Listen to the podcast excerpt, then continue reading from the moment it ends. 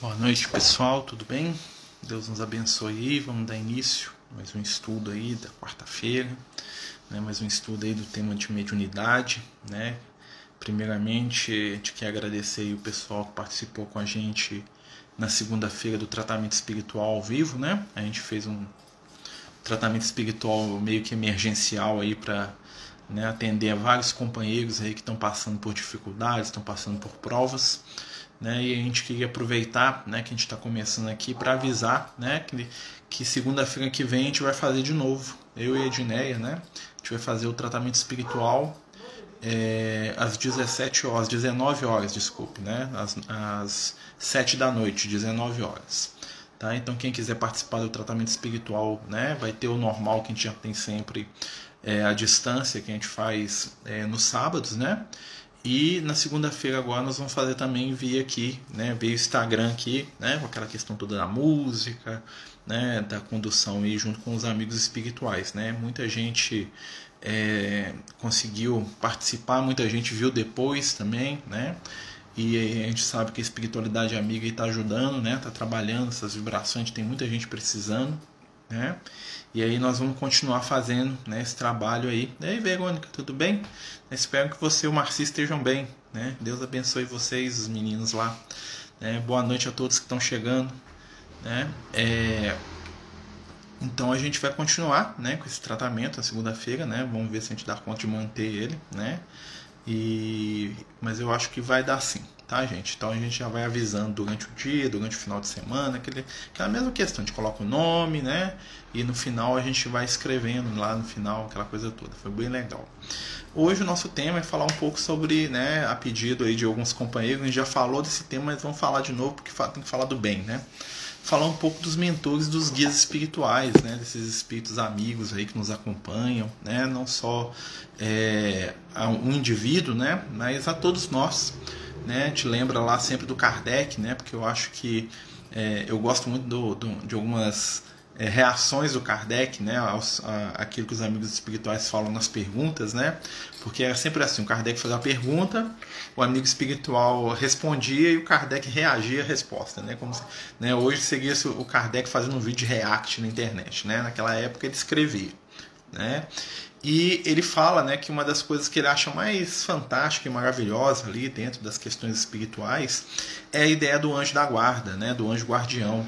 Né, a ideia de que alguém, né, a moto sempre passando, né, que é alguém que nos ama, que é alguém que, que está próximo de nós, né, e que é alguém que está, vamos dizer assim, numa condição espiritual muito melhor do que a nossa, né, cuida, né, é, nos orienta, nos ajuda, nos acompanha, né, e que ele acha que essa, né, ele falando lá no livro dos Espíritos, né, ele falando que essa essa essa constatação, né, do amigo espiritual, do anjo da guarda, né, como muita gente né, fala na Igreja Católica, por exemplo, é uma das coisas mais consoladoras que ele teve contato, né, dentro aí das verdades espirituais que ele foi aprendendo, né, porque o Kardec é o grande curioso do mundo espiritual né? assim como um grande pedagogo, né? um grande professor que ele era, né? ele fazia muitas perguntas para os espíritos né? sobre temas que ele considerava que eram importantes para a gente saber sobre a realidade, sobre o mundo espiritual. Claro que ele fez né? dentro de um determinado contexto, aquela coisa toda lá da época lá dele, lá da França do século XIX. Né? Mas é fantástico, né? Quem quiser acompanhar essa viagem do Kardec, eu recomendo muito a leitura do Livro dos Espíritos. Foi o primeiro livro espírita que eu li, né? Eu lembro que o aí já tem a questão da influência espiritual, né? É a primeira obra mediúnica que eu tive contato foi o Livro dos Espíritos, né? Minha mãe ganhou um Livro dos Espíritos de alguém, eu era criança ainda, né? E eu já tinha assim, eu já vi o Lucas assim há algum tempo, né? O amigo espiritual, eu tô falando de amigo espiritual, né? E aí, um determinado dia, minha mãe ganhou de uma amiga, de uma conhecida, um livro dos espíritos azulão, assim, parecia um livro de magia, assim, tinha até uma flama na capa, aquelas coisas da década de 80, assim, né? E aí ela escondeu esse livro, né? E eu, e eu acho que ela achou meio estranho, ela não, não leu também, né? Achou que me guardou num lugar escondido. E aí o Lucas um dia ficou para mim e falou assim: agora nós vamos estudar aquele livro ali, meu filho. Né? Eu falei, mas minha mãe escondeu o livro. Né? Aí ela falou: Não, você vai lá buscar o livro. Vou te contar onde que a sua mãe guardou. Você vai chegar, nós vamos estudar. Né? Porque eu ficava em casa quando ela trabalhava. Né? Eu devia ter lá meus 8 para 9 anos, assim, mais ou menos. E aí falou assim: agora que nós já estudamos Bíblia, nós vamos estudar esse livro aí, que esse livro aí vai te ajudar em muita coisa. Aí falou assim: ó, quando sua mãe sair de casa, você vai fazer o seguinte: vai lá no quarto dela, você vai abrir o guarda-roupa, né? E você vai tirar o calceiro lá, que é onde põe as calças, né? Lá atrás do calceiro tá o livro. Aí, dito e feito, fui lá, abri o guarda-roupa, tirei, né? O Lucas ensinando a fazer coisa, né? mexer nas coisas da mãe, mas era por um, bom motivo, né? E aí eu achei aquele livro lá que foi um tesouro na minha vida, né? Eu abri o livro assim, e eu lembro assim que a primeira pergunta lá, que é, que é Deus, né? Eu fiquei curiosíssimo. Eu era um, um, sempre fui um hábito devorador de livro, né? Sempre li muito. E quando eu achei o livro dos Espíritos, né, como eu falei, eu devia ter uns 9 anos de idade, 8 para 9 anos, não lembro bem, né, mais ou menos isso, pouco menos aí disso. E foi uma, uma descoberta espiritual muito grande, porque muita coisa que eu sentia, que eu percebi, inclusive o contato espiritual, né? Eu comecei a perceber que existia um estudo, né? Existia uma. uma é, o anjo da guarda traquina, né? Esse Lucas, né? Tá, coitado do Lucas, né?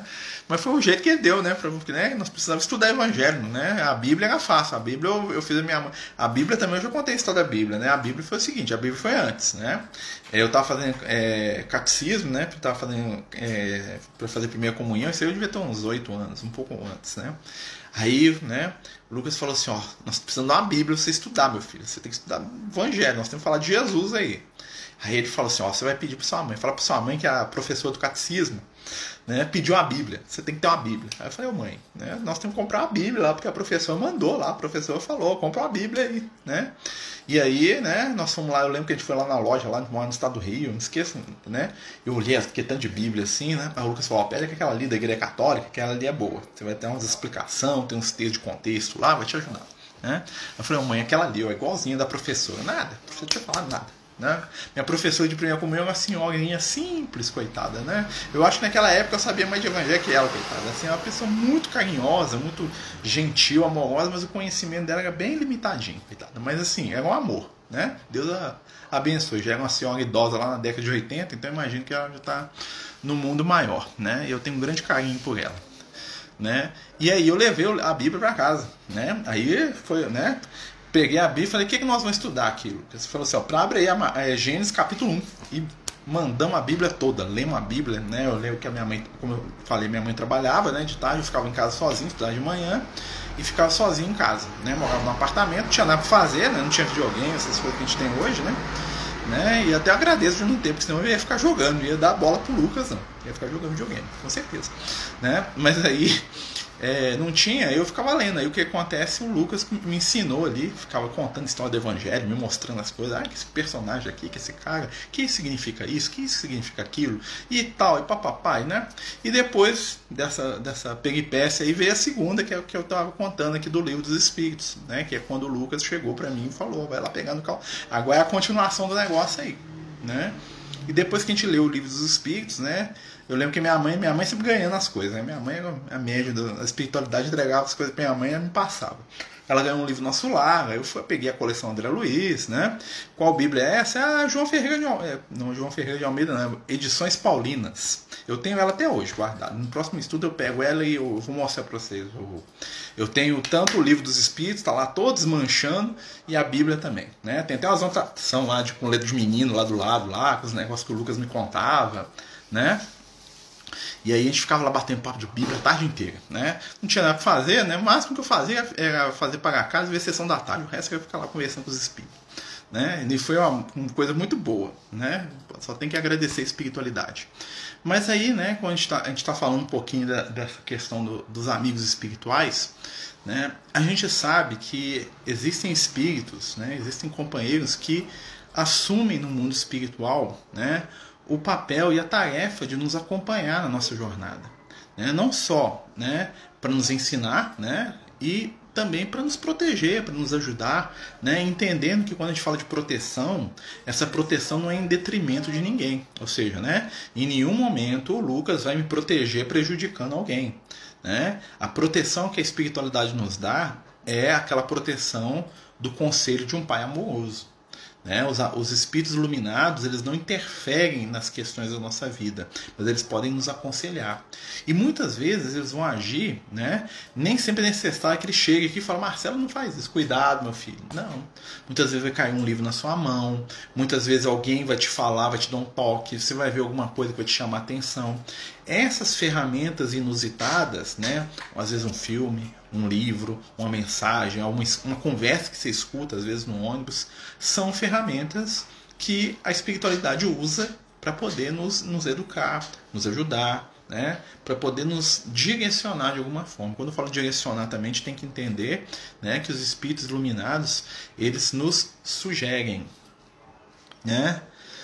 Você chegou a perguntar se outros meninos também tinham contato com os espíritos? Não, eu, na minha escola o que, que aconteceu? Né? Eu estudava na escola de freira, né? no colégio Santo Antônio, lá na cidade de Três Rios. Né? E como eu gostava de Bíblia, né? que eu sabia, eu sabia a Bíblia quase de cor, o que, que eu fazia? As freiras gostavam, as freiras tudo gostavam de mim. Nossa senhora, eu ia lá, né?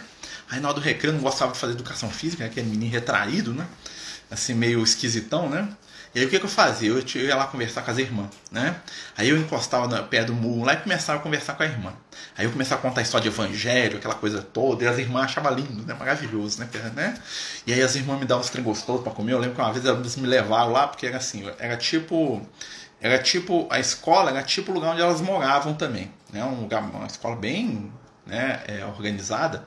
Né? Então tinha o lugar que, que é, tinha a escola, tinha uma igreja, uma capela uma, linda dentro da escola, lá, no Rio, lá na cidade de Três Rios, Colégio Santo Antônio. Não esqueça, boas lembranças lá né? E lá tinha um lugar que as freiras moravam, né?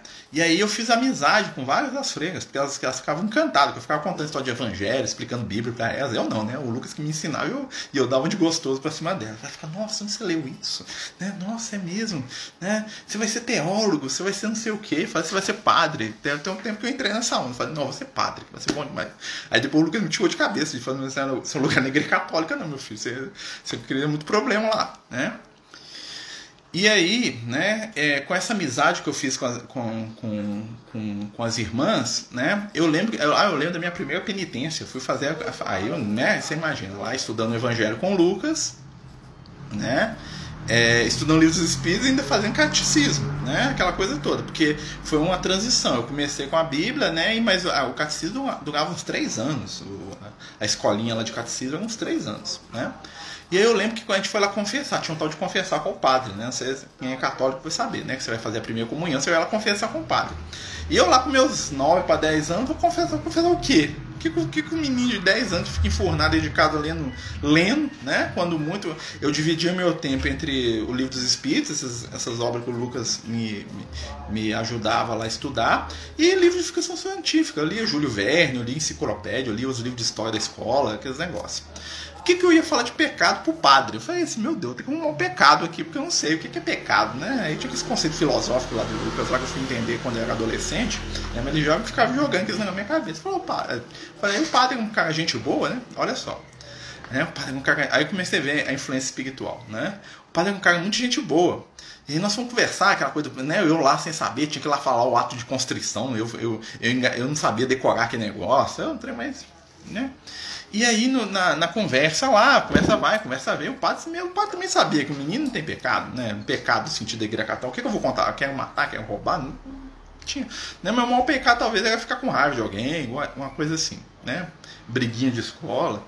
E aí o, o padre ligou para mim e falou assim: ó, vou te dar uma, uma penitência. Essa penitência funciona. Vou te dar uma penitência. Né? Mal tinha pecado, mas me deu uma penitência mesmo. Falei assim, ó, você vai fazer o seguinte: você vai reunir um grupo de amigos e vai estudar evangelho. Você vai pegar lá o Evangelho, vai fazer uma leitura, e todas as semanas você vai reunir um grupo de amigos para estudar Evangelho. Fala assim, nossa senhora, como é que eu vou fazer isso? Eu comecei a fazer isso com os coleguinhas da minha sala. Eu levava a minha Bíblia. E aí eu sentava lá, como é que eu não era bobo, né? Contar os treinos que chamavam atenção. Falei, vamos falar, que eu te mostrar um negócio aqui. Ficava mostrando apocalipse pros meninos. Você imagina, eu lá com 10 anos sentado na escola, cheio de meninos lá, a gente contando história de apocalipse, claro, tem a besta, aqueles negócios, os meninos ficavam tudo assim, nu, né? Aí eu ficava lá batendo papo com eles lá. E aí o que que acontece, né? Outro dia eu estava até na, no, quando a gente estava antes da pandemia, né? A gente tem uma reunião de estudo de evangelho lá na, na, no Francisco de Assis, que eu participo, que essa reunião tem 20 anos que eu coordeno essa reunião. Né? E esse ano faria 22 anos, né? Desde 1999 que eu, que eu tô nessa reunião. né? Que eu coordeno deve ter quase 20 anos. E aí, o que que acontece, né? Um dia na reunião eu parei para pensar, falei, nossa, eu tô seguindo a, a penitência do padre até hoje, que eu reúno toda semana com um monte de gente para estudar evangelho. Ou seja, o negócio, o padre foi instrumento da espiritualidade. Ele, pen... Essa aí eu vou pro mundo espiritual, chega não, o padre me deu a penitência, eu cumpri, tem 40 anos que eu tô cumprindo esse negócio aí, né? 35 anos mais ou menos, ou mais um pouquinho. Né? É muito interessante isso, né? Mas quando a gente tá brincando, eu tô brincando, gente, mas olha só, né? Isso a gente mostra que a espiritualidade está sempre nos dando algumas dicas, né? Essa fala do padre, né, me impactou, né? Porque eu sempre gostei dessa, dessas questões. Então, assim, isso me impactou de alguma forma. Isso eu posso dizer que é uma influência espiritual, que naquele momento o padre lá ele foi instrumento de algo mais, né? É, eu estou nessa penitência até hoje, né? É, aquele padre foi instrumento de algo mais, né? Ele foi um instrumento da luz ali, né? Eu nem lembro o nome dele, não, como passa tanto tempo, né? Não esqueci o nome dele. Mas assim, a história está bem clara na minha cabeça, eu não esqueço nunca. Isso me marcou, né? E quando a gente começa a pensar na espiritualidade, né, eu acho que uma das coisas que a gente tem muito na doutrina espírita, que é uma das coisas mais, como o próprio Kardec falava, né, que é essa questão da gente saber que tem gente que cuida de nós. E nesse momento que nós estamos vivendo aqui, né, é algo que a gente precisa é, não só reforçar, quanto também, é, vamos dizer assim, trabalhar essa ideia, esse conceito.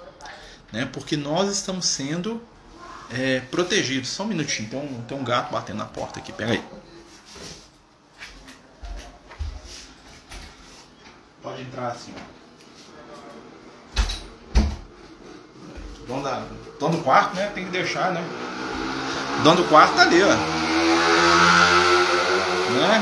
Vem cá. Pessoal aqui, ó. Velhinho estressado chegou. Né? Cadê seu, seu filho? O filho dela tá por aí, ó. Filho, filho espiritual, tá? Que não é filho dela mesmo, o outro gato. Né? Mas é só começar a estudar, bate na porta, tipo assim, né? Deixa eu entrar aí. Mas assim, é, esse momento é um momento da gente reforçar isso. Porque a gente tem que lembrar que a gente não está sozinho. Quando você viu o Lucas pela primeira vez, ó, que eu lembro, que, assim, né? É, tem umas coisas que a gente começa a perder, né? Assim, mas eu lembro do, eu lembro do Lucas quando na, na minha primeira infância, tipo assim, com 4, 5 anos de idade, eu lembro dele. Não lembro do que, que ele falava, o que, que ele fazia, mas eu lembro de ver a, a figura, a mesma imagem, né?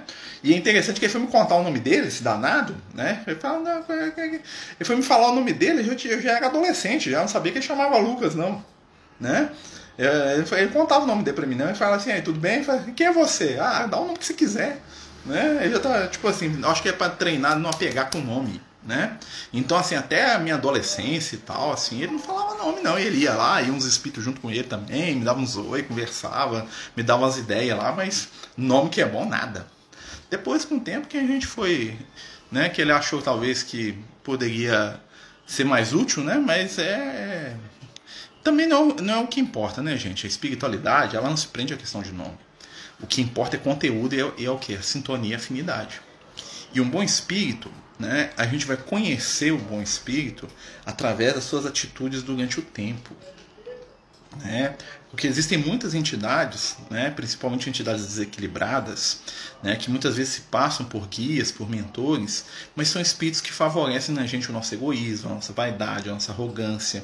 Né? Espíritos que, quando nos incentivam, nos incentivam naquilo que a gente tem de pior ou então que nos vitimizam, coitadinho de você, você está sofrendo, né? O outro é muito mal, é muito ruim. Isso não é um espírito de luz. Né? Os espíritos iluminados, apesar de serem extremamente gentis, alegres, gente boa mesmo, né? Uma coisa que eu posso falar para vocês assim, é... eles nunca passam a mão na cabeça da gente, não no sentido é... de transformar a gente em vítima né? Em alguns momentos difíceis da, da minha vida, né? Eu lembro da, dos amigos espirituais é, aparecendo, conversando, trazendo um consolo, mas nunca virar assim, ó, ser uma vítima, coitadinho de você, fulano de tal é mal, o outro que está errado, você que está certo. Nunca. Nunca vi os espíritos falarem isso. Né? Porque não é uma característica dos, dos espíritos, porque eles são equilibrados. E os espíritos de luz não tomam lado. Eles não, estão do meu lado contra alguém. Eles querem o meu crescimento espiritual para que eu possa ajudá-los a trabalhar no bem, que é diferente. E porque nos amam, né? Até onde vai a proteção dos amigos espirituais? Eles nos protegem de todo mal? Ou, por exemplo, algumas, alguma coisa ruim realmente tende a acontecer? Olha, os espíritos nos protegem na medida que eles nos aconselham, né? Como a gente falou, maioria das vezes os conselhos dos amigos espirituais são situações sutis. Né? Então, por exemplo, se eu sou uma pessoa dada à agressividade, a mexer com os outros, a ir lá provocar, né, brigar, me envolver em situações de conflito, não tem speed luz que vai lá resolver o problema. Né? Eu vou lá provocar alguém que está desequilibrado, eu entrei na onda dele.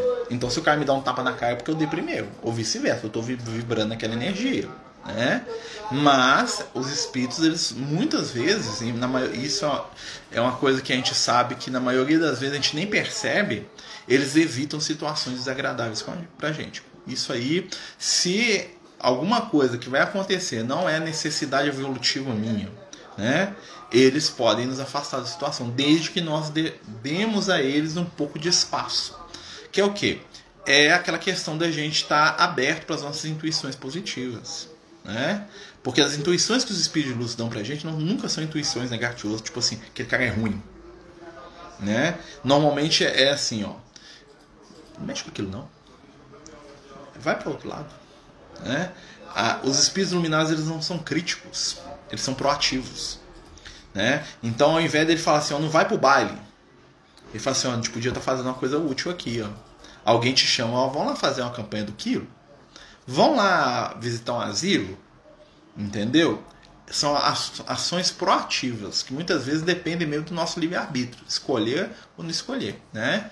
Mas eles têm capacidade de fazer muita coisa. A gente vê histórias aí da espiritualidade, né? E a gente sabe que os espíritos de luz, eles têm, eles têm poder, vamos dizer assim, né? Tem, né? E tanto tem que em alguns momentos eles demonstram isso de uma maneira muito patente tá?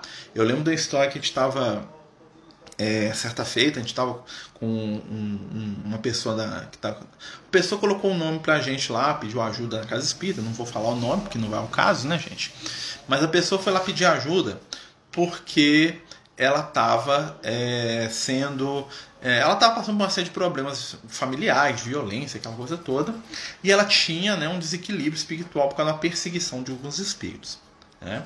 E aí eu lembro que essa pessoa ela estava lá numa luta constante com isso, ela tinha uma mediunidade muito aflorada, muito desequilibrada, e em determinados momentos, né, ela, os espíritos faziam dela gato e sapato.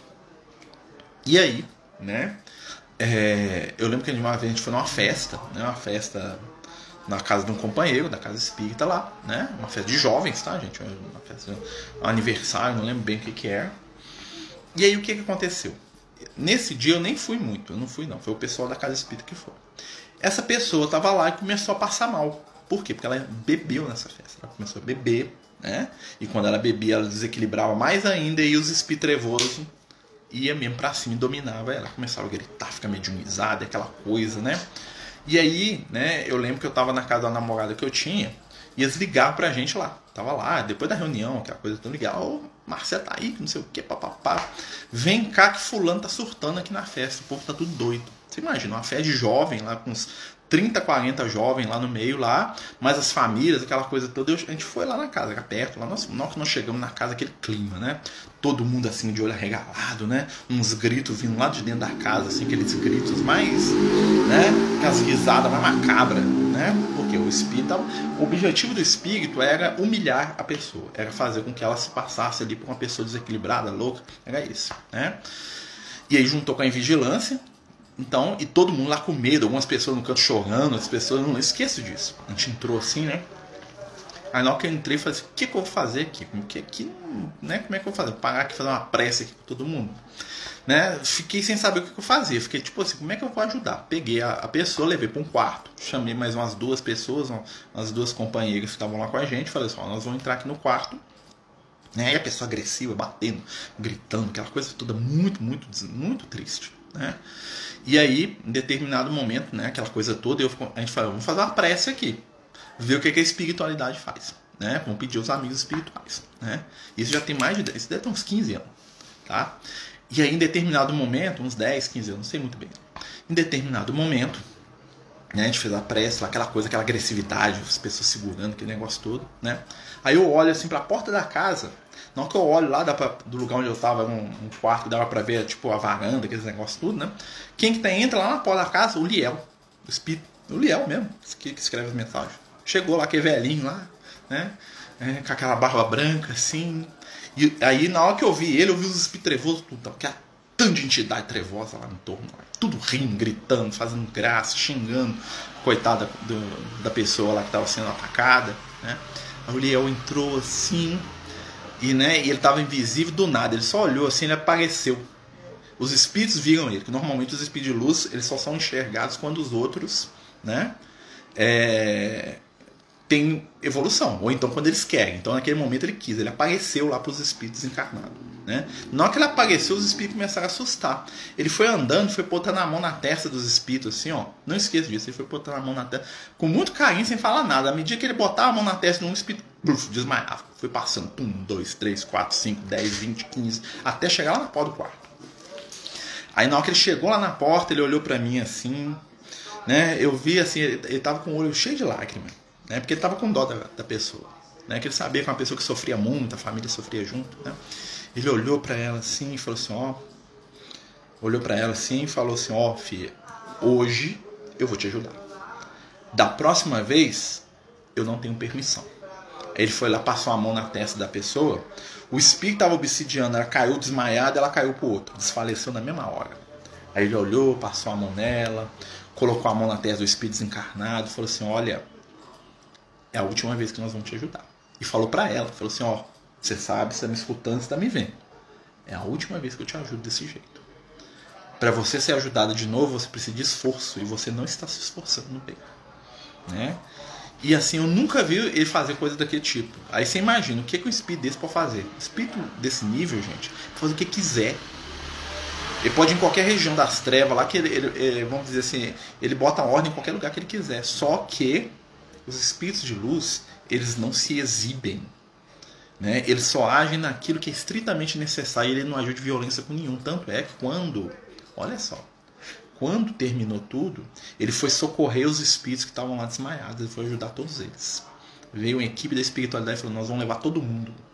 Né? Depois, se vocês quiserem ir embora, tudo bem, eu vou conversar com um por um. Né? Por quê? Porque ele foi lá, além de ajudar a pessoa, ele ajudou os espíritos encarnados. Né? É uma coisa para a gente poder pensar, né? Os espíritos protetores se afeiçoam com a nossa vontade de melhorar. E antes, quando não tínhamos essa vontade, aí eles cuidam da gente de maneira mais dispersa. Né? A atenção dos espíritos iluminados depende do nosso nível de despertamento espiritual. Ou seja, um guia espiritual ele pode ser o guia de um grupo de pessoas enorme, por exemplo, às vezes ele é o guia da família inteira. Né? E ele está orientando aquela família inteira. E não precisa dele é, ter um cuidado individual, porque ali estão ali, estão aprendendo. Na hora que um começar a aprender um pouco mais, buscar um pouco mais, aí eles aproximam mais. Né? É aquela coisa do professor, ele está dando aula para 50 alunos, todos eles estão debaixo da, da orientação deles. Estou né? fazendo uma analogia, né, gente? E aí, em determinado momento, um dos alunos começa a destacar mais, perguntar mais, querer saber mais. O professor começa a dar mais atenção para ele. Aí, depois que a aula acabar, ele fala assim: Ó, nós vamos ter um grupo de estudo aqui, você quer ficar? Entendeu? Mais ou menos assim que a espiritualidade funciona. Porque às vezes, né, não é a hora. Não quer dizer que ele não cuide, mas sim que o cuidado é um cuidado mais simples, né, dado o nível espiritual daquela pessoa, ou o nível de busca espiritual daquela pessoa. Porque a espiritualidade superior, ela não força a situação. Né? Eles podem até dar uns empurrãozinhos na gente, que eles dão muito, né? coloca a gente no caminho de alguém, coloca a gente é, para aprender alguma coisa, coloca a gente para um livro cair na nossa mão, eles fazem muito isso. Né? Mas à medida que a gente vai buscando, o contato vai aumentando. Né? Claro que tem casos e casos, né, gente? Tem espíritos superiores que têm um, uma ligação muito mais profunda com a gente e eles meio que são mais presentes, no sentido assim, que eles dão mais cutucada na gente, porque às vezes estão com, né, vamos melhorar, eu confio, eu tô doido pra você chegar aqui onde eu tô, né? Então, assim, mas isso varia, tá? Mas normalmente depende muito da gente, né? Porque eles não violentam a nossa capacidade. Todas as pessoas possuem um guia espiritual, todos nós temos o um guia espiritual. Mas como eu falei, né? É, é aquela questão da escola. Né? Um, um, um, aluno de primeira série não precisa de um professor universitário, nem precisa de um médio doutorado. Né? Então, à medida que a gente vai crescendo espiritualmente, os, nós vamos, os espíritos também evoluem, né? Nós vamos sendo alvo de mais atenção, né? É aquela coisa assim, ó, é escola básica, ó. Se, se você botar os menininhos tudo para desenhar aqui, vigiar o que, que eles estão fazendo, tá ótimo. Né? Mas agora nós vamos começar a levar um conteúdo. Então vai individualizando. Até que você chega a um ponto você tem um lá, o doutorado, você tem um mestre lá, está fazendo um mestrado, está lá com um preceptor e o, o, aluno, o mestre, o aprendiz, né? Tão famoso lá da, da Grécia Antiga. Né? Todos nós temos, tá? Mas é, é, é dependente da, da nossa busca espiritual tá bom? Então a, questão vai melhorando, né? Mas está todo mundo debaixo do controle, todo mundo tem alguém para responder por ele, pode ter certeza, né? Pode ter certeza, todo mundo, todos nós temos alguém, né? Muitas vezes, muitas vezes quando a gente é mais simples, né, os guias espirituais são familiares que estão mais evoluídos, por exemplo, aquela avó, aquele tio, aquela mãe, né? Você vê a família do André Luiz lá, né? A mãe do André Luiz, no livro nosso lá, ela age como um guia espiritual da família, ela tá lá cuidando do André Luiz, cuidando do pai dele, cuidando dos filhos encarnados, dos netos, ela vai ler... Tanto é que quando o André Luiz pergunta da Zélia, né, da esposa dele, né? Ela fala, não, tenho visitado meus netos, eles estão bem. Tipo assim, dá cortada no André Luiz, né? Ou seja, ela tava de olho em tudo. Né? Então, então nós podemos entender que ali, né, naquele círculo familiar ali, o guia espiritual né? Ou alguém que estava num papel de guia ali, de orientador espiritual, era a mãe do André Luiz. Né? Olha só, né? Então às vezes são espíritos até bem próximos da gente. Né? Marcelo, você precisa estar em determinado nível de vibração para perceber, para conseguir perceber os mentores espirituais? Sim. É, a vibração dos espíritos mais iluminados ela é muito mais sutil. Então, muitas vezes a gente se pega perdendo a atenção dos espíritos. O que isso quer dizer? Né? Às vezes você está lá batendo um mau papo. Né? Antigamente isso era muito comum comigo. Eu ia trabalhar, né? É, aí quando eu ia trabalhar, que eu saía muito cedo para trabalhar, não ficar com umas 5 horas da manhã, então eu vou no espaço vazio. Né? Nesses momentos que eu fico mais batendo papo com o Lucas. É a, é a hora boa. Né? Mas aí o que acontece? Hoje tem o tal do celular né? Aí eu pego meu celular e fico lá, ah, vejo um joguinho, às vezes fico vendo segue lá no celular, no ônibus, né? Às vezes o Lucas tá conversando alguma coisa comigo, eu lembro um trem assim no celular, na hora que eu vejo eu esqueci do Lucas. Sumiu, perdeu o contato, né? Porque é muito sutil. Né? Então você tem que estar, tá, né? Por isso que normalmente na hora que você está fazendo prece, na hora que está fazendo culto, em momentos específicos é mais fácil. E é mais fácil você perceber um espírito que você já tem uma afinidade com ele né? Do que perceber um espírito aí que está passando. Até que dá para perceber, mas é mais fácil quem você conhece, né? Amigo, às vezes eu penso que os espíritos não gostam quando as pessoas se fazem de vítimas, né? Eu não, não eu só estou perguntando porque eu descobri um tumor cerebral. Nossa, eu acredito que a questão de se fazer de vítima, né, é algo que a gente deve evitar, né? Primeiro porque o papel de vítima é um papel que nos coloca vibratoriamente muito mal. Né? O que nós temos que pensar é o seguinte: olha, nós estamos enfrentando um momento de prova. Né? Nós precisamos de força para a prova. E pedir ajuda não é se fazer de vítima. Né? Usar né, do, do amor espiritual não é se fazer de vítima. Se fazer de vítima é quando eu começo a atacar e agredir os outros porque eu acho que o mundo me deve algo. Né? Porque coitadinho de mim que sou perseguido. Aí é diferente. Né? Mas às vezes ele se sente necessitado de um carinho, do qual a espiritualidade dá. Tá? Muito, muito pelo contrário que a gente imagina, né? porque o pessoal às vezes tem a imagem que os espíritos são sisudos, fechados, distantes, né? Isso não. É só que eles são equilibrados, eles nos amam com equilíbrio. E nós não estamos acostumados com relações equilibradas, né? Porque pra gente, para ser amigo da gente, tem que chorar e se desesperar e gritar junto com a gente, né? Para ser nosso inimigo, tem que bater da amor na nossa cara, né? Porque nós estamos acostumados com o extremo, né? E o amor espiritual não é um amor extremado, é um amor que entende. É aquele amor do pai que sabe que o filho tem que fazer uma cirurgia, né? E tá lá rasgado por dentro, mas fala assim, você vai fazer a cirurgia. Ah, mas não quero, eu tô com medo. Você vai fazer, senão você não tem escolha. Eu vou estar tá lá com você, é, entendeu? É aquele amor do pai que leva o filho que quebrou o braço para colocar o braço no lugar. Imagina, sei lá, com seu filho aí chorando. Você sabe como vai dar aquele puxão que vai doer 10 vezes mais no menino e você tem que ficar lá com ele. Esse é o amor dos espíritos. Né? Ele não vai gritar, ele não vai xingar, ele vai estar tá lá, ó, tô aqui com você. Né? Vou te ajudar. É isso. Né? E lembra, viu, minha amiga? espiritualidade tem recursos para nos ajudar. Né? Vamos participar do tratamento, né? vamos confiar nos médicos, na ciência. Vamos lembrar que a ciência também é um amparo espiritual, viu gente? A ciência não briga com a espiritualidade, muito pelo contrário. Tá? Os médicos, as enfermeiras, né? nós temos muitos amigos médicos aí, graças a Deus. O Lucas era médico, né? Então, né? Sei que, que tem a ver comigo, não tem nada a ver com médico. Então, né? Mas assim, é, a medicina é um presente do mundo espiritual. Né? O, o, Lucas sempre fala que a medicina é como se fosse sacerdócio, sacerdócio da cura. Né? Então, assim, existem homens e mulheres dentro do campo da, da medicina que estão ali imbuídos das melhores vibrações do bem.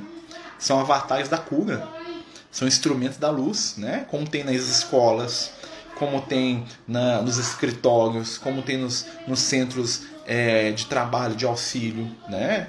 Existem espíritos missionários em todos os lugares, né? que são médios do bem, da luz. Né? E, a, e, o, e o bem tem recursos para ajudar, viu? Peça a Deus, peça a espiritualidade amigo que te ajude, que você vença essa prova e pode contar com as nossas preces. Tá bom? Vamos lá. Nós estamos falando dos amigos espirituais aqui, viu, gente? Estão contando história, né? Acabei perdendo a visão esquerda. As pessoas que me veem acham que eu não posso fazer nada. Sei sair, sabe? Então, eu sempre pessoa para que meus irmãos espíritos me protejam. Sempre peço para que meus irmãos espirituais me protejam e me iluminem. Pode ter certeza que eles protegem e iluminam, viu, minha amiga? Os momentos de prova são os momentos que nós consolidamos os nossos valores eternos. Muitas vezes a dor do corpo é o fim da ilusão, né? Muitas vezes as nossas provas, por mais difíceis que elas sejam, né? Nessas, nesses momentos nós sentimos a presença da espiritualidade amiga. Nesses momentos nós sentimos né, o amparo espiritual daqueles que nos amam. Porque pode ter certeza, a espiritualidade não nos abandona não cultiva a, o bem que está dentro de você, cultiva a sua fé, sua esperança. Faça né, aquilo que você dá conta. Se tiver que chorar, desanimar, às vezes é, é natural do ser humano. Né? Todos nós somos seres humanos com altos e baixos. Mas não esquece. Né?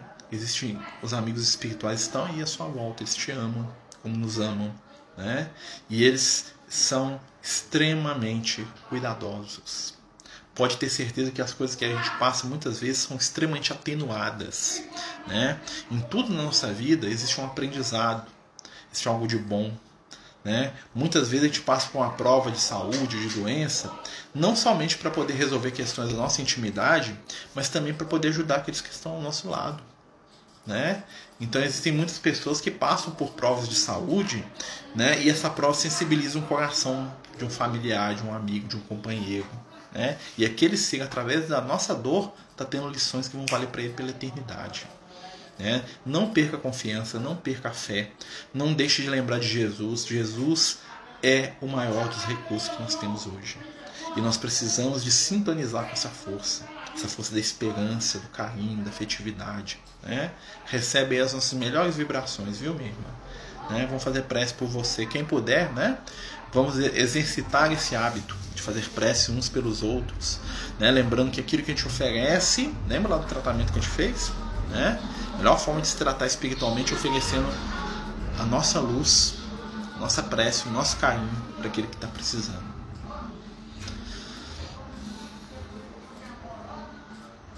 Tranquilo, né? Não tem problema em escrever tudo, não.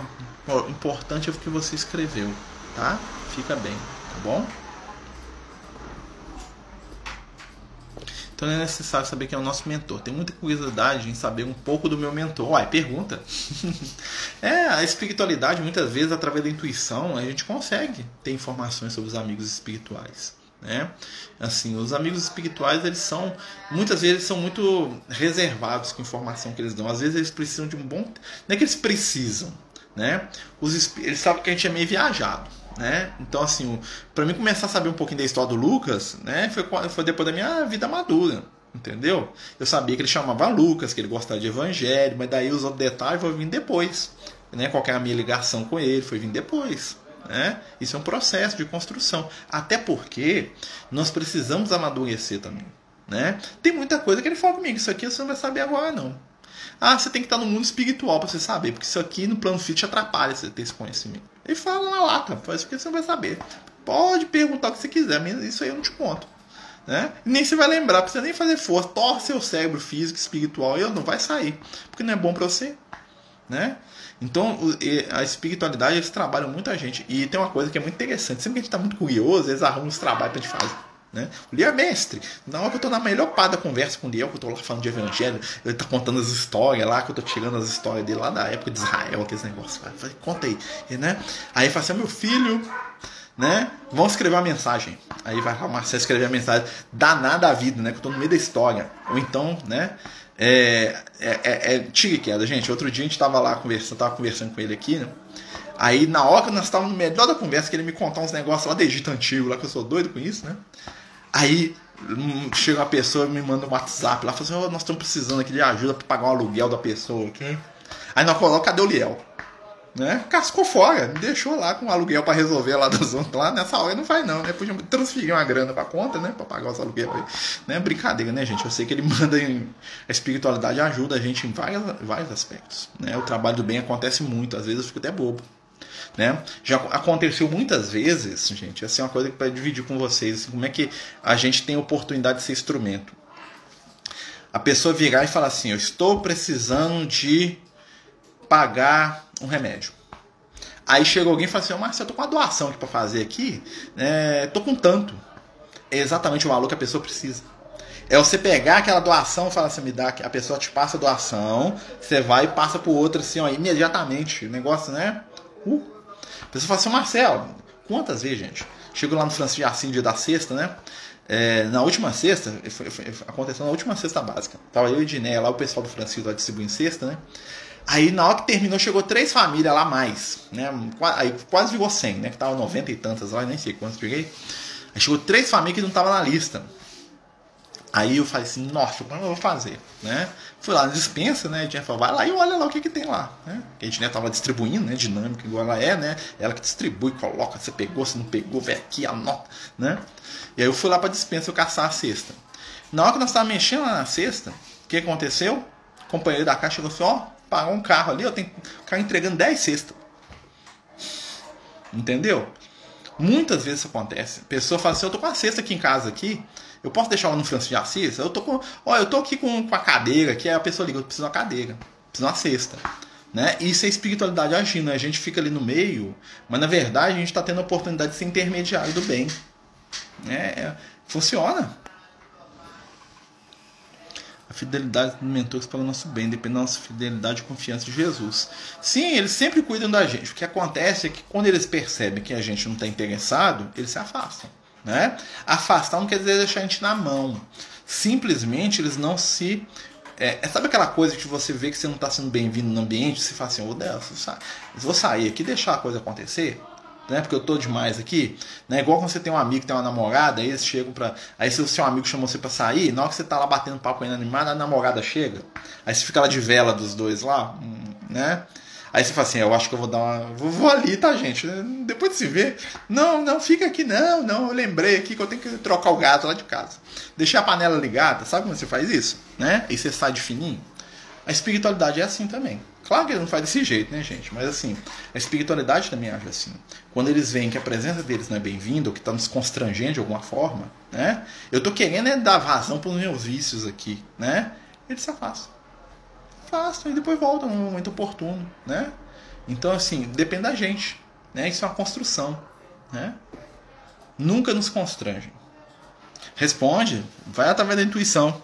Né? Ah, esse negócio de ver sobre ele mesmo é difícil mesmo. Falei. O Lucas foi me contar as, as coisas dele a, a, conta gotas mesmo, assim, tipo de uma vez a cada década lá. Ó. E isso que eu pergunto pros outros espíritos, tá? Eu também tenho eu, tenho. eu sou curiosão, né? Às vezes eu vejo um espírito que conhece o Lucas, né? Assim, o que o Lucas está fazendo? Né? Aí tem uns espíritos que falam, né?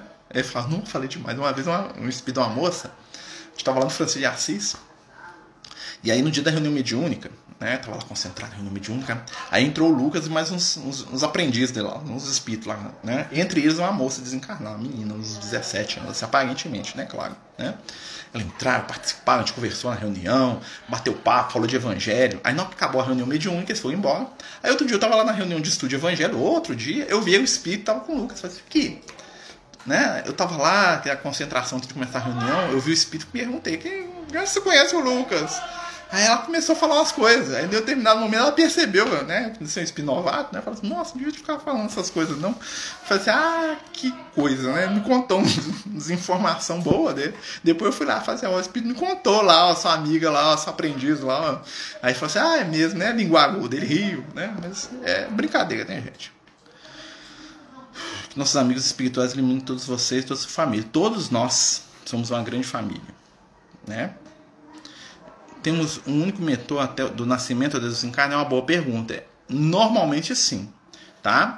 É possível mudar? É possível. Às vezes acontece algum tipo de emergência, né? Por exemplo, o espírito tem que reencarnar. Né? Imagine, por exemplo, hipotético, tá, gente? Eu tô aqui com o Lucas. O Lucas comprometeu comigo que ele vai ficar comigo aqui, né? A zaia dele comprometeu. Né? Aí imagina que aparece um mundo espiritual, um filho desencarnado do Lucas, um espírito do, da família próxima do Lucas está precisando muito. E aí o Lucas fala assim: ó, a única solução é ir lá e reencarnar para ajudar ele. O Lucas reencarna. Aí eu vou ser. Quem que vai ser meu guia espiritual? Vai ser outro espírito. Né? Vai ser o Liel, vai ser outro lá, vai ser outra turma lá. Não falta não, tá, gente? Preocupa não. Né? Nós não somos ligados magicamente ao espírito. Né? É, um, é um laço de amizade, é um compromisso afetivo e não escravidão. Ou seja, o guia espiritual ele não é meu escravo, ele não, não é meu servo. Ele não está aqui para fazer o que eu quero, para poder, né? É, igual a gente às vezes imagina ficar em pé do lado da minha cama enquanto eu estou dormindo. Né? O guia espiritual é um ser como eu, que tem vida, que tem amigos, que tem ações, que tem né, aprendizados, né? E que é, tem o compromisso de ajudar, mas não tem o compromisso de ser meu escravo, não. Muita gente confunde, acha que o guia espiritual é escravo, né? É diferente, né? Não, tá? Muito pelo contrário, nós que devemos muitas vezes porque espiritual. Temos que pedir para os nossos mentores nos levar aos hospitais na hora que estamos indo dormir. Podemos pedir, né? Para trabalhar, para ajudar, né? Para colaborar com eles no que eles precisarem, né? Muitas vezes isso acontece. Eles levam a gente quando a gente dá, dá conta, né? Quando a gente aceita, né? Porque às vezes eles chegam para levar a gente, a gente quer ir para outros lugares, né? Isso é respeito, falar da próxima aí, né? Podemos ter vários mentores, por exemplo, um trabalho mediúnico, outro para a vida cotidiana. É possível. Né? Tem uma figura lá que o Chico fala muito, que é o do controlador mediúnico. O controlador mediúnico é um espírito que tem o objetivo de lidar com a mediunidade da pessoa. O Chico tinha um controlador mediúnico, Emmanuel, né? Só que o Emmanuel também é o guia espiritual, né? Então, o espírito que trabalha a questão da mediunidade pode ser o mesmo que é o guia espiritual. Né? Muitas vezes um espírito que tem tarefas que dedicam à, à coletividade, né? tem até mais de um espírito que ajudam nesse, nesse campo. Por exemplo, professor, um médico. Né? Então ele tem um espírito ali específico daquela área. Então, por exemplo, um professor, a tendência é que o guia espiritual dele seja alguém que lidou com a educação. Né? Ou alguém que sabe lidar com o, o grupo de espíritos. Por exemplo, a Edneia. Vamos contar, contar a história da Edneia. Ela está aqui? Bom, posso contar. O guia espiritual da Edneia, né, ela tem dois guias espirituais. Um é uma senhora africana, Inês, né, com espírito lindo, um amor, uma velhinha, né, é, que é um espírito que ela é, é, é aquela matrona, né, que ensina, que cuida, que põe no colo, que ajuda, né, e a Edneia é professora. Então, assim, esse espírito, apesar de aparentemente não ser um professor, é professor, né? Então, assim, esse espírito ajuda ela também na questão da educação, que ela é professora, né? Normalmente, por exemplo, alguns amigos nossos que é médicos, a gente sabe que a espiritualidade coloca uns guias espiritual que também é da área da medicina, né? Mas pode acontecer, né, que um espírito tenha determinada afinidade e o, o protegido tenha outra. Por exemplo, né? Qual que é o meu ponto de afinidade com o Lucas? Meu ponto de afinidade com o Lucas é evangélico, não é medicina. Né? O Lucas sempre foi médico, eu nunca fui médico. Que eu saiba, não. Pode ter sido um raizeiro, catador de raiz aí no mato aí, mas médico eu tenho certeza que eu nunca fui. Né? Né? Eu posso ter ido muito pro médico, até por problema de cabeça. Né? O Lucas devia cuidar de mim. Né? Mas assim, é, nessa área médica, eu não tenho afinidade com ele. Entendeu? Nesse sentido, né? Não é, porque eu não tenho conhecimento nessa área. Eu gosto, acho interessante, trabalhar no hospital, né? Aquela, aquela coisa toda, né? Mas eu não tenho afinidade. Por exemplo, a Edner, né? A pergunta tá falando da minha esposa, né, Edner? Né? Eu pode deixar que eu falo, tá? A gente tá fazendo prece por você e pelo Marci, tá, meu, minha amiga? Tá? O Fred contou pra gente, a gente tava aqui fazendo vibrações por vocês. Espero que vocês estejam bem. É... O, outro, o outro amigo espiritual da Diné que eu vejo muito é um espírito romano. Que foi tipo um pai adotivo dela, que é uma figura mais paternal né? Que tem cara de professor mesmo, lá da, da, da Roma Antiga e tal, vai saber lá, né? Mas assim, é interessante isso. Nós temos essas ligações, né? Então, assim, o Lucas com medicina comigo não vai, né? Eu sou uma negação, não sei nada, né? Eu sou um carregador de caixa, né? O máximo para a cura é carregar caixa, essas coisas. Você pagar seringa, né? Graças a Deus, que bom, né? Mas no campo do evangelho nós temos muita afinidade, né? Que é a mesma afinidade que eu tenho com o Liel. Né? Porque o Liel também o Liel é um espírito ligado ao Evangelho, à Bíblia, aquela coisa povo de Israel, né? E eu tenho uma ligação até maior com o Liel, porque o Liel já foi meu pai em algumas encarnações do passado, lá, lá onde o Judas perdeu a meia lá, né? 3 mil, 4 mil anos atrás, né? A gente teve uma relação, e ele me trata como filho, minha relação, a relação minha com o Lucas é de irmão, né? Então, assim, mas essas são coisas que a gente vai aprendendo, né? Mas, assim, é possível. É, e, e, sem contar, gente, nós temos muitos amigos espirituais. Né? Às vezes, quando a gente não tem uma mediunidade mais ostensiva, a gente não percebe isso, tanto a gente fica perguntando: cadê o meu guia espiritual? Né? Mas na verdade, nós temos um conjunto de amigos espirituais que oram por nós homens, mulheres, jovens, filhos, pais, irmãos, amigos, velhos mestres, velhos companheiros lá de um passado remoto que lembram da gente, que às vezes vêm visitar, né? Muitas vezes, né, é, eu já tive a oportunidade, por exemplo, do Lucas chegar numa reunião, vir aqui na minha casa, aqui na hora de um culto, acompanhado de algum espírito, que ele nunca me apresentou, mas eu bati o olho no espírito, eu senti uma emoção profundíssima, uma coisa maravilhosa. Não sabia quem que era, o que estava fazendo ali, porque não veio. Tenho certeza, ele veio visitar, né? né? Veio, veio dar um oi, ver como é que você tá, né? E, só, e você não sabe quem é, você sente. Não, igual você, esse cara aí, essa moça aí, não, né? Então, assim, são espíritos e são grupos de amizade. Nós estamos todos conectados aí, né? É, eu lembro, né, é, há um tempo atrás, um amigo nosso, não sei se ele está aqui hoje, o, o Matheus, né, que é médico lá no Rio de Janeiro, né? O Matheus, a gente ficou amigo porque o Matheus começou a receber umas mensagens do Lucas né? Ele é médio, né? Aí eu, aí eu peguei e falei, uai, o Lucas tá escrevendo lá no Rio de Janeiro. Doido demais. Fiquei assim, peguei os negócios e falei, nossa, tem um monte de coisa em comum mesmo com o raciocínio do Lucas. Claro que a forma de vestir a coisa, né? Minha e dele é diferente, nós somos duas pessoas encarnadas diferentes. Mas a essência do raciocínio ali, muita coisa bate com as ideias do Lucas. Nossa, ele pensa desse jeito, ele constrói o raciocínio desse jeito. Né? Não sei se o Matheus está aí. Né? Normalmente ele está trabalhando, né? Que ele trabalha no CTI lá no Rio de Janeiro, questão de Covid, né? Então tá lá trabalhando, né? Mas assim, o Matheus sabe dessas histórias, né? A gente viu, né, trocando figurinha lá de vez em quando, assim, né? Que eu brinco lá, tem uns, tem uns amigos meus aqui que eu falo que é os filhos do Lucas, né? Uns amigos que a gente conhece aí, né? Que é o Lucas que, que atrai. Aí, de vez em quando aparecem uns amigos nossos aí, de vez em quando, as pessoas que você conhece de longe, assim. Aí eu falo, preocupa não, aí é meu filho. Né? Ele fala brincando assim, uns é mesmo, né? O espírito tem ligação com ele lá, né? Mas isso é outras histórias, né? Mas é, é porque tem essa ligação. Ou seja, o espírito. Eu não sou dono do espírito. Né? É meu que espiritual. Bobagem, gente. Né? Ó, os gatos vêm. Os gatos, o, o Luke, quando era menorzinho, ele via, né? Os meninos às vezes sentem alguma coisa, né? Principalmente quando eles são mais jovens, né? Os bichos vêm. Normalmente a gatinha vê o Lucas, o Liel principalmente, né? O Liel vai lá, passa a mão na cabeça dela, né? Ela, é, os, os gatos do, dos animais domésticos são os que têm a melhor percepção anímica, né? A gente não pode falar mediunidade porque o animal não tem mediunidade, né? Porque é, é conceito, né? Técnico. Mas assim, os animais enxergam os espíritos tá?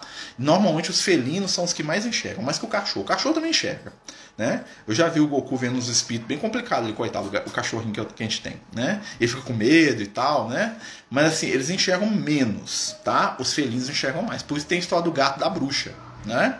Por que, que você vai ver sempre na mitologia, nas histórias, né? Os deuses lá, as deusas da magia, aquela coisa, sempre tinha um gato por perto, né? Por quê? Porque o gato tem uma percepção é, do plano espiritual mais aguçada. Então, a, e, o que que acontece? As bruxas, né, que eram médios, que eram mulheres, né, que tinham uma mediunidade, assim, bruxa é um termo pejorativo, né, gente? Tô falando das médias, né, que às vezes, né, ela tem mal interpretado. Normalmente elas tinham gato, por quê? Porque às vezes elas confiavam na percepção do gato, às vezes a mediunidade delas falhava, elas não conseguiam enxergar o que estava ali no mundo espiritual, né? Mas pela reação dos felinos que estavam com ela, sabiam se era um bom espírito, se não era. Né? E é assim, os bichos eles têm uma reação que é fantástica. Né? É interessante mesmo. Né? É, e, e, são coisas para a gente poder perceber, os animais percebem. E assim, e, e, uma coisa que eu sempre brinco com o pessoal, né? É, os animais também são dignos de tratamento espiritual, tá, gente? A gente coloca lá o tratamento espiritual, a gente fala das questões, coloquem os animais, tá? O André Luiz fala isso pra gente, né? Fala assim que a gente tem que usar todos os meios ao nosso alcance para a cura e o bem-estar dos animais, inclusive os de natureza mediúnica. Tá lá nos livros do André Luiz. Se não me engano, tá lá no. Não sei se é no Sinal Verde é, ou no Conduto Espírita, tá? Num desses dois, tá? Eu, eu, eu, acho que é no Conduto Espírita, Perante os Animais. Tem um texto lá assim. E ele fala pra gente usar, inclusive, os métodos mediúnicos. Ah, quer dizer que eu fazer reunião mediúnica com Não. Nós podemos dar paz pros animais. Tá? Do jeito certo, a gente pode. Tá? A gente pode aplicar energia, a gente pode dar carinho, a gente pode fazer prece pelos animais. Né? A minha gatinha é bem velhinha. Ela tá com mais, ela tá com quase 13 anos de idade. De vez em quando ela tem uns, umas ziquezigas aqui, começa a vomitar, né? Já pedi pro Lucas cuidar dela. Uma vez ele entrou aqui, a primeira coisa que eu falei, ó, oh, tá passando mal, ajuda ela aí.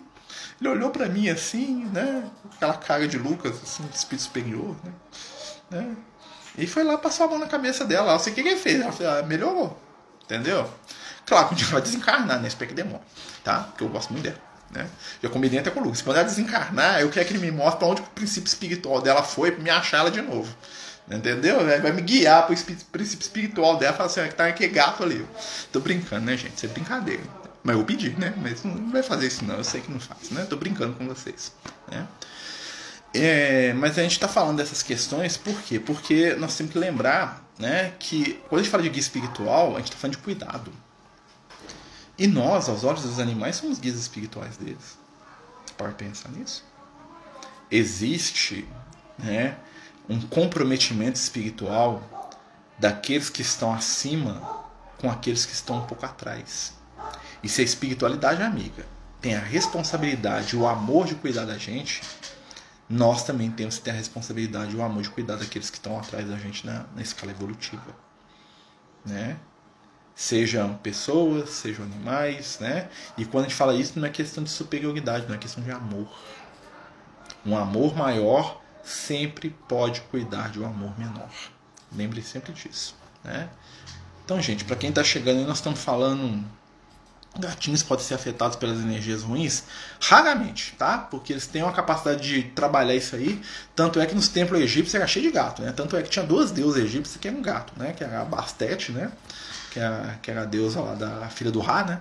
E tinha lá a Sekhmet, lá, que era a leoa lá. Que, eu acho que era até o mesmo, né? Quando ela era brava, ela virava Sekhmet. Quando ela ficava mansinha, era Bastet, né? A Bast, Bastet, né? Depende do nome lá que o pessoal usa, tá? que era, que era uma deusa gato, né? Que é um gato, né? Então, mas assim, eles têm uma capacidade de lidar com essas energias muito grande. Claro que dentro do nível de percepção deles, né, gente? O gato não é amuleto. É um ser vivo que merece nosso respeito, nosso carinho, como todos. Né? O cachorro também tem as suas capacidades espirituais, né? Mas é diferente, né? né? Opa, quase que eu cancelei o vídeo aqui, gente. Falando dos animais, o que acontece com eles quando morrem? O princípio espiritual, que é o ser eterno dos animais, ele migra para o animal da espécie mais próximo que tiver ali no momento e renasce. Tá? Porque eles também evoluem. Um dia eles vão chegar na condição igual a nossa. Né? Quando eu falo um dia, né, aqui na, na Terra, né, em mundos primitivos, lá, é história bem longa, tá? Mas os animais eles têm, os animais têm um princípio espiritual que sobrevive à morte, assim como as plantas, tudo tá? Existe um princípio espiritual que evolui, que um dia vai se transformar uma alma humana como a nossa, tá? Ou seja, os animais eles estão atrás da gente na escala evolutiva, espiritual, tá? Mas são nossos irmãos, são filhos de Deus, também tem um destino espiritual, né? Eles estão amadurecendo ali por despertar da consciência deles. Ah, o gato vai ser um gato inteligente? Não quer dizer isso. Quer dizer que o ser espiritual que é, que é hoje o meu gato, um dia vai ser um ser espiritual num nível humano. Quando? Milhares de anos, a gente não sabe tá? Mas é mas todos nós, ou seja, tudo concorre para a evolução. Tá? Os seres inferiores da criação também estão caminhando. Né? Não quer dizer que o gato físico aqui vai ser um ser inteligente, quer dizer que o espírito, ou seja, o princípio espiritual, nem fala espírito nos animais, tá? Fala esse princípio espiritual. Ou seja, a centelha divina. Existe uma centelha divina dentro da minha gatinha aqui, ó, como existe dentro daquela barata que está andando na parede. Né? Então, assim, um dia ele vai chegar lá. Né? Os seres vão se aprimorando, ou seja, do reino mineral passa para o vegetal, do vegetal para o reino animal, do reino animal para o reino humano, da gente vai para as esferas iluminadas, lá para frente. Né? Um dia eu poderia fazer uma live sobre evolução, Vamos, vamos, vamos marcar, quem sabe semana que vem, né? Boa ideia. Gente, nosso tempo já passou, né? Falando demais, contando história aqui, né? Mas a, a, o objetivo, agora fechar aqui, né? Dar um objetivo sério nosso né? O objetivo, gente, é a gente perceber que a espiritualidade, eles estão mais próximos da gente do que a gente imagina. Né? Quando a gente conta essas histórias aqui, não é porque a gente é privilegiado, nada disso não. Tá? É porque às vezes a espiritualidade permite que a gente perceba, que a gente tenha algumas experiências para dividir, né? Para a gente ter a certeza que a gente não está sozinho, que a gente não está abandonado, que a gente não está deixado ao léu, né? Então, assim, conseguimos sentir quando a nossa reforma íntima acontece, o nosso mentor se aproxima, sim, eles estão sempre incentivando a nossa reforma. A reforma íntima dá satisfação de fazer o que é certo. Sabe aquela alegria de fazer uma coisa boa? Isso já é um sinal de crescimento espiritual. Quando você abre mão de alguma coisa egoísta, nem que seja por um minuto, e fala assim: Nossa, eu fiz, eu consegui né? Não falei mal, não briguei, tentei. Olha que legal que eu fiz isso. Isso já é o sinal da nossa melhora. Tudo vale a pena para o nosso crescimento, para a nossa melhora, para o nosso aprimoramento, né? Gente, nós estamos terminando, né? O pessoal que está entrando aí agora, sejam bem-vindos, né? Mas a gente tem que ser fiel com o horário, até porque, né? Sustentação espiritual também a gente precisa, né? Vai ficar salvo, tá? A, a, o estudo aí no, no IGTV, tá bom? Deixa eu fazer a prece final né, pedindo a Jesus aí que possa abençoar todos nós, possa nos envolver nas melhores luzes, abrir o nosso coração, a nossa mente, para a presença desses amigos que nos acompanham, singelos, sinceros, simples, silenciosos muitas vezes, mas ativos, presentes, iluminados. Divino amigo, envolve esses irmãos e irmãs que, no mistério do silêncio, nos incentivam para o bem, para a melhora, se alegram com as nossas vitórias, entendem as nossas limitações e os nossos erros. Não tem palavras de censura, porém esperam a nossa mudança, a nossa melhora. Abençoa, Senhor, os nossos lares, aqueles que amamos, todos aqueles que precisam neste momento da tua luz, do teu bem, da tua paz. Abençoa os amigos que foram citados aqui, que foram falados sobre eles, seja encarnados ou desencarnados, que eles recebam também o nosso carinho, nossa amizade e fica conosco, hoje e por todos sempre. Que assim seja. Boa noite. Muito obrigado. Nós continuamos aí conversando.